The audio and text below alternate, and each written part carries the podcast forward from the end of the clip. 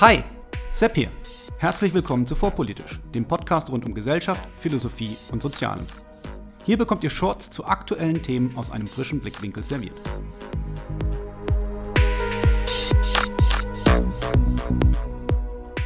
Heute ziviler Ungehorsam. Was ist das? Was macht ihn aus? Und wo liegen seine Grenzen?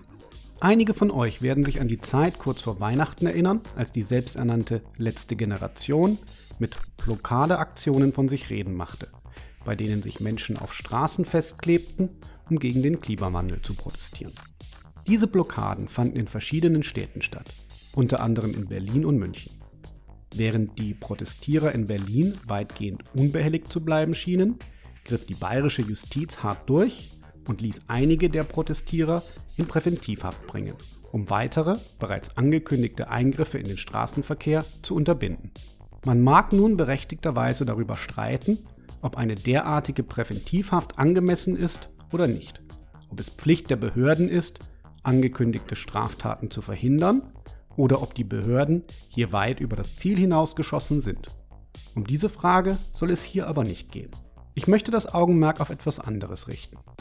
Zum einen war da wieder jede Menge Framing im Spiel, ein Thema, über das ich mich schon in der letzten Episode von Vorpolitisch beschwert habe. Schnell hieß es von Seiten der Unterstützer der letzten Generation, dass diese für ihren Zitat friedlichen Protest Zitat Ende im Gefängnis säßen. Diesem Framing muss man direkt eine Absage erteilen, denn natürlich saß niemand im Gefängnis, weil er protestiert hatte. Protest im Sinne einer Willensbekundung war schließlich nicht das Problem.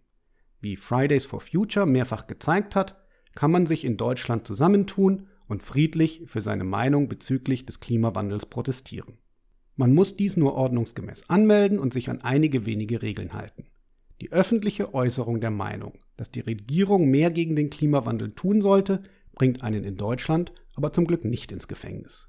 Weil diese Tatsache aber außer den Verbohrtesten unter den Unterstützern der letzten Generation eigentlich jedermann klar war, kam sehr schnell ein neues Narrativ auf. Es handele sich um zivilen Ungehorsam und deshalb dürfe man die jungen Leute nicht bestrafen. Eine interessante Aussage, die es lohnt, näher betrachtet zu werden. Was also ist ziviler Ungehorsam und woher kommt dieses Konzept? Der Begriff des zivilen Ungehorsams stammt aus einem Aufsatz von Henry David Thoreau, der 1849 unter dem Titel Über die Pflicht zum Ungehorsam gegen den Staat veröffentlicht wurde. Es handelt sich dabei um einen bewussten Verstoß gegen rechtliche Normen aus Gewissensgründen, wobei der Handelnde bewusst in Kauf nimmt, auf Basis der geltenden Gesetze bestraft zu werden. Durch diese Akzeptanz der Bestrafung signalisiert der Handelnde, dass er grundsätzlich die bestehende Ordnung akzeptiert, was sein Vorgehen von einem generellen Widerstandsrecht unterscheidet und dass sein Ziel die Durchsetzung von Bürger- bzw. Menschenrechten innerhalb der bestehenden Ordnung ist. Ein weiterer Aspekt, der in vielen Definitionen auftaucht, ist, dass ziviler Ungehorsam ein Ungehorsam in dem Sinne zu sein hat, dass man sich Anordnungen widersetzt, weil man diese für falsch empfindet, was explizit ein aktives, gewaltvolles Vorgehen ausschließt. Henry David Thoreau selbst begründete so seine Weigerung, Steuern zu zahlen, weil er den US-amerikanischen Staat nicht durch seine Steuern im Angesicht des Krieges gegen Mexiko und der Institution der Sklaverei unterstützen wollte. Was Thoreau jedoch immer wieder betonte, war, dass Gesetze zu respektieren seien, solange sie selbst gerecht seien, was Habermas qualifizierten Rechtsgehorsam nennt. Aus diesem qualifizierten Rechtsgehorsam wiederum leitet sich dann ein letztes Element des zivilen Ungehorsam ab, nämlich, dass er sich eigentlich nur in einem Verstoß gegen eben genau die Rechtsnormen äußern kann, gegen die er protestiert. Damit trägt der zivile Ungehorsam der Erkenntnis Rechnung, dass etwas nicht nur deswegen legitim ist, weil es Gesetz ist. Man denke nur an die Rassengesetze der Nazis oder das Verbot von schwulem Sex, um diese Binse zu erkennen. Gleichzeitig erkennt der zivile Ungehorsam aber auch an, dass man sich im Normalfall an Gesetze zu halten hat und dass eine bestehende Gesetzesordnung nötig ist.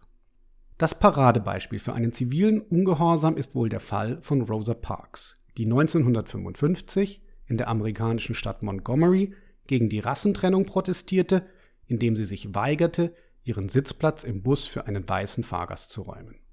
Es ist deshalb ein Paradebeispiel, weil es sich im wahrsten Sinne um Ungehorsam handelte, weil Park sich eben weigerte, ihren Platz zu räumen und damit genau gegen die Rechtsnorm verstieß, die sie für ungerechtfertigt hielt.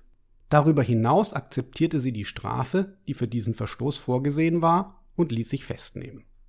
Damit wies sie auf den Unterschied zwischen Legitimität und Legalität hin, der die von ihr nicht akzeptierte Rechtsnorm als ungerecht markierte. Damit aber handelte Parks in mindestens zwei Punkten anders als die Straßenblockierer der letzten Generation. Die Straßenblockierer verstießen nämlich nicht gegen eine Rechtsnorm, gegen die sie protestieren wollten.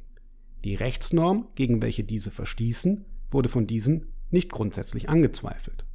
Keiner der Aktivisten im aktuellen Fall wollte behaupten, dass Autofahren per se oder ein Verbot des Eingriffs in den Straßenverkehr oder ein Verbot der Nötigung von anderen Verkehrsteilnehmern als Rechtsnorm illegitim seien. Aber es waren genau diese Normen, gegen die verstoßen wurde.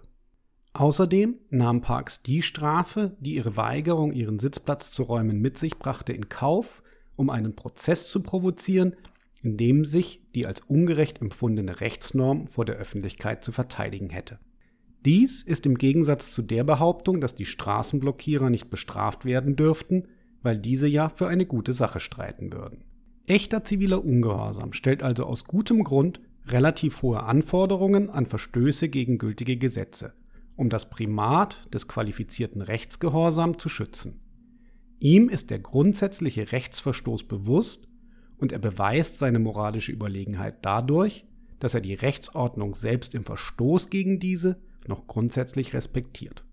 Aus diesen Gründen scheint es unwahrscheinlich, dass sich Blockadeaktionen, die sich weder gegen den Staat bzw. die Staatsgewalt wenden, noch sich direkt gegen die kritisierten Rechtsnormen wenden, sinnvollerweise als ziviler Ungehorsam bezeichnet werden sollten. Damit ist nicht gesagt, dass Blockadeaktionen grundsätzlich illegitim wären.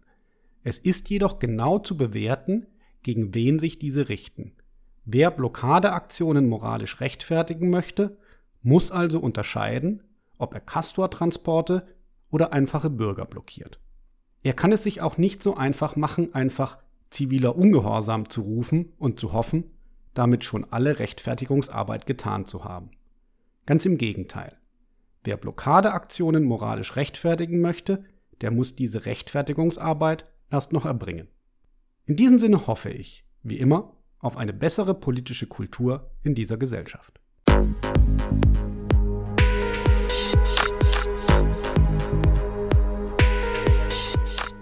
Hier endet eine weitere Episode von Vorpolitisch, dem Podcast rund um Gesellschaft, Philosophie und Soziale. Vielen Dank für eure Zeit. Und wenn es euch gefallen hat, hört beim nächsten Mal wieder zu und vor allem teilt den Link zu diesem Kanal auf Facebook, Twitter und wo ihr sonst noch unterwegs seid. Warum nicht jetzt sofort? Ich bin Sepp, macht's gut und bis zum nächsten Mal.